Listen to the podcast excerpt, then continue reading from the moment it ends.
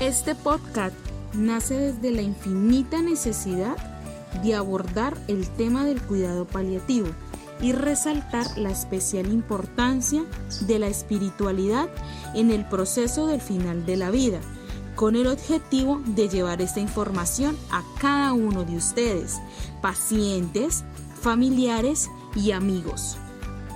Este es un espacio creado para resolver sus dudas, compartir experiencias y aprender cada día sobre este tema tan desconocido en el proceso de la enfermedad terminal que puede convertirse en una herramienta indispensable para afrontar estos momentos tan difíciles. Hola, yo soy Ingrid. Hola, yo soy Natalia. Y yo, María. Somos estudiantes de enfermería de octavo semestre de la Universidad de Los Llanos. En este espacio invitaremos a expertos, amigos, profesores, personas que queremos y admiramos. Y a ustedes para que aprendamos cada día más sobre la importancia del bienestar espiritual y el abordaje del cuidado paliativo en los pacientes y sus familias. Bienvenidos a Luz para tu alma. Nos encanta poder estar una vez más con ustedes. Les agradecemos que nos estén acompañando en este proyecto tan lindo e importante hecho para todos ustedes, nuestros oyentes. Estamos muy emocionadas. Este es nuestro segundo episodio y en esta ocasión conversaremos sobre las necesidades espirituales que pueden surgir en el proceso del final de la vida. Antes de iniciar, quiero compartir una frase. No somos seres humanos atravesando una experiencia espiritual. Somos seres espirituales viviendo una experiencia humana. De Teilhard de Chardin. Quiero reconocer en verdad que este tema para mí era algo desconocido hasta que tuve la oportunidad de informarme un poco más y logré identificar que este es un proceso personal que no solo está ligado a la religión como creencia, sino que es un tema que va más allá. Pensándolo bien, sí, para mí también era algo desconocido y creo que también para muchos de ustedes. Por esa razón, hoy queremos hablarles de la importancia de la espiritualidad y todo lo relacionado al tema. Por eso les cuento que la espiritualidad es ese acto de reflexión en el cual nosotros como seres humanos reconocemos quiénes somos, identificamos el significado de nuestra vida y nuestro propósito en este mundo, lo que nos motivará a enfrentar momentos difíciles como en este caso la enfermedad terminal. Además, la Sociedad Española de Cuidados Paliativos, CEPAL, define la espiritualidad como la aspiración profunda e íntima del ser humano, el anhelo de una visión de la vida y la realidad que integre, conecte, trascienda y dé sentido a la existencia. Bueno, Ingrid, mira que me parece muy interesante lo que dices, ya que muchas personas podemos llegar a confundir lo que es espiritualidad y religión o asociarlas como algo similar. Pero para eso estamos hoy. Así que, para aclarar un poco esta duda, es importante tener en cuenta que los términos espiritualidad y religión se encuentran a menudo muy relacionados, aunque sus significados son muy diferentes, porque la religión representa aquellas creencias y prácticas compartidas habitualmente dentro de un grupo de personas. Y la espiritualidad es el sentido que le da a un individuo paz interior, propósito en su vida, mejor relación con los demás, las creencias acerca del significado de la vida y todo esto se puede encontrar y expresar mediante la religión. Entonces, las personas se pueden considerar a sí mismas como personas espirituales, religiosas o ambas. Sí, María, y podemos encontrar tres arquetipos de persona. Quienes para nada valoran lo espiritual o aquellos que valoran la espiritualidad y la expresan a través de una religión y personas que valoran en gran medida la espiritualidad, pero que no la expresan a través de un credo religioso. De acuerdo a lo que nos decía Singri, y sin importar el arquetipo de persona, algunos autores en sus estudios han demostrado que la espiritualidad influye en la forma en que los pacientes o las personas afrontan sus enfermedades, ya que ésta les ayuda a mejorar su bienestar espiritual, así como también a disminuir los niveles de estrés y la aparición de síntomas depresivos. Por ejemplo, muchas personas con alguna enfermedad terminal buscan el significado de sus vidas con más profundidad, pues ellos quieren entender su propósito en la vida o por qué tienen cáncer o X enfermedad. Entonces, pues es normal ver la experiencia tanto de manera negativa como positiva al mismo tiempo, ya que algunas personas encuentran que su enfermedad les da más sentido a su fe y otras sienten que su fe les ha defraudado. Es muy cierto esto. También he leído y encontré otras investigaciones que afirman que la espiritualidad puede convertirse en una poderosa fuente de fortaleza y promoviendo la calidad de vida y la adaptación a la enfermedad, ya que capacita a personas a poder realizar cambios positivos en su modo de vida y tomar mayor conciencia de cómo sus creencias, aptitudes y comportamientos influyen positiva o negativamente en su salud. ¿Saben algo? Algunas personas buscan un sentido de paz o de unión con sus seres queridos. Se dan cuenta que tener esa enfermedad les hace intensificar su unión con quienes les rodean. Y por su parte, otras personas buscan perdonarse a sí mismas por lo que hicieron y dejaron de hacer en el pasado. Es decir, dedican este espacio para compartir con sus familias, para perdonar, reparar relaciones y ayudar a otros. Sí, y es así como algunos descubren también que su enfermedad conlleva a realizar muchos cambios en su comportamiento y el significado o valor de las cosas, personas o actividades que antes parecían menos importante, reflejando lo valioso de las cosas por más simple que parezcan. ¿Sabes que sí? El ser humano desde su nacimiento hasta su muerte recorre un camino único, lo que obliga a dar sentido a nuestra vida a través de nuestras experiencias, estimulándonos a crear y edificar legados y vivencias, las cuales a lo largo de este caminar reflejan la forma de cómo atravesaremos el viaje de nuestra vida en dirección al último puerto. Bueno, niñas, ya conversamos acerca de las definiciones y concepciones que existen sobre la espiritualidad. Ahora hablaremos sobre las necesidades espirituales que pueden presentar las personas con enfermedad terminal en el proceso final de su vida. Así es, Nata.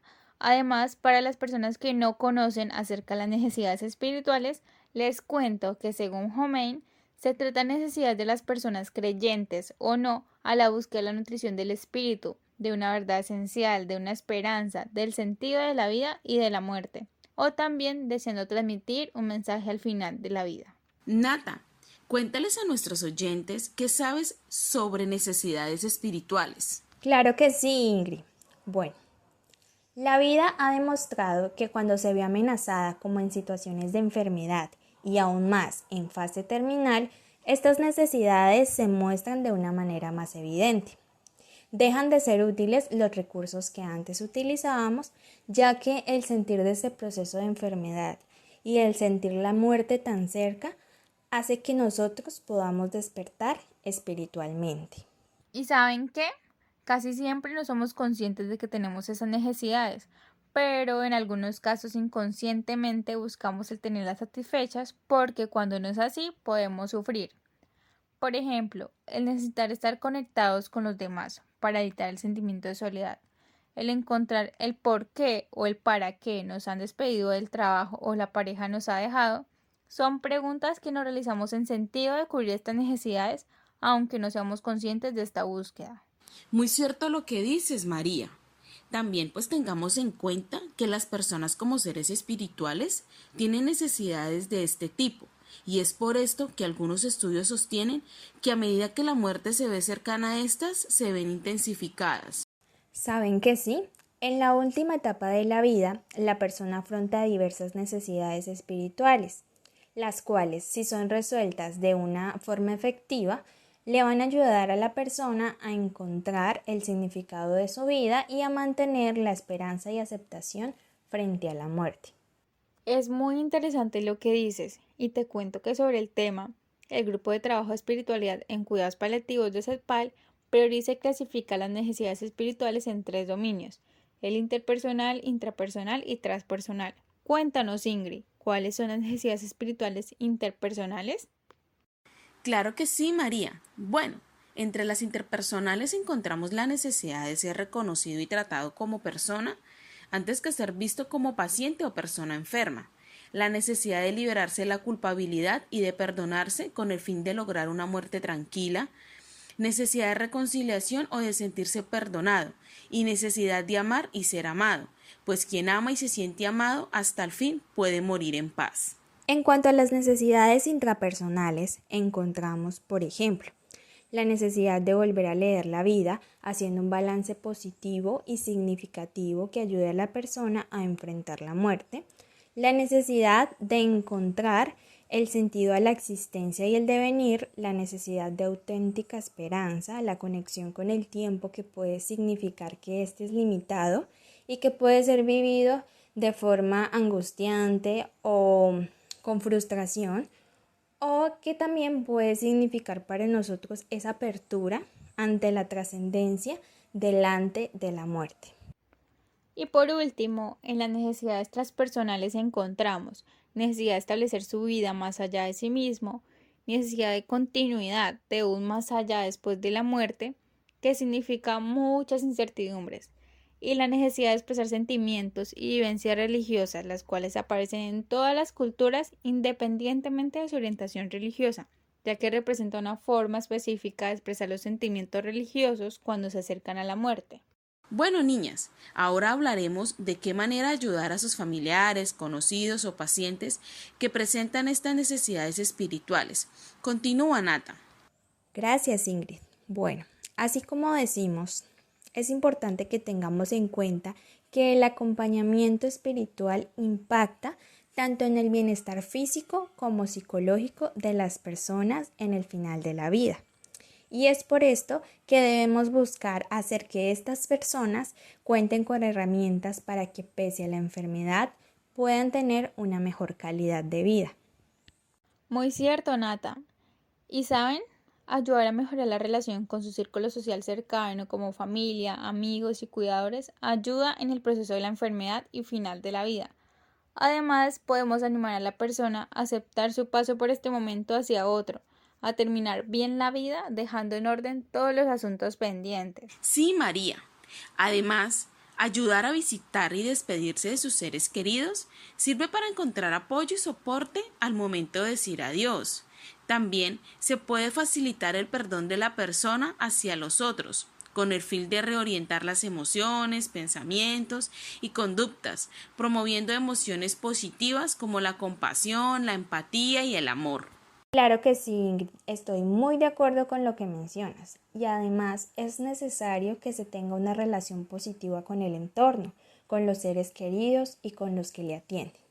Además, podemos brindar consuelo a los enfermos de muchas formas, por ejemplo, brindando una caricia suave, respirando al mismo ritmo que ellos o también podemos buscar ayuda y apoyo con psicología, con trabajadores sociales con el objetivo de poder cubrir al máximo todas estas necesidades y que se vayan afrontando de forma progresiva.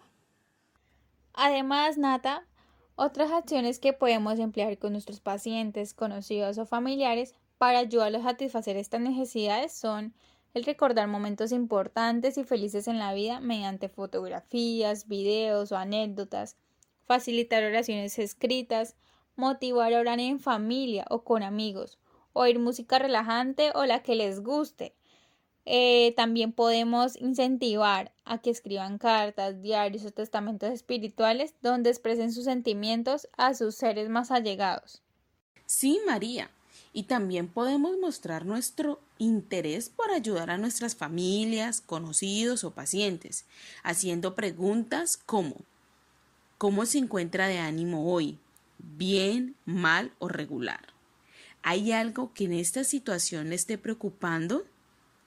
¿Qué es lo que más le preocupa? ¿Hasta qué punto se le hace difícil la situación en la que se encuentra? ¿Cómo se le hace el tiempo? ¿Lento? ¿Rápido? En su situación actual, ¿qué es lo que más le ayuda? Y por último, ¿qué es lo que cree usted que le podría ayudar? O también se pueden hacer este otro tipo de preguntas y en su vida, cuando se ha encontrado en una situación difícil como la actual, ¿cómo la afrontó? ¿Qué cosas le ayudaron a superar esa dificultad? ¿Cómo logró adaptarse y aceptar la situación cuando no podía ser resuelta? ¿Cuáles son las cosas, valores personales o creencias que le han ayudado a superar las dificultades que ha tenido en la vida?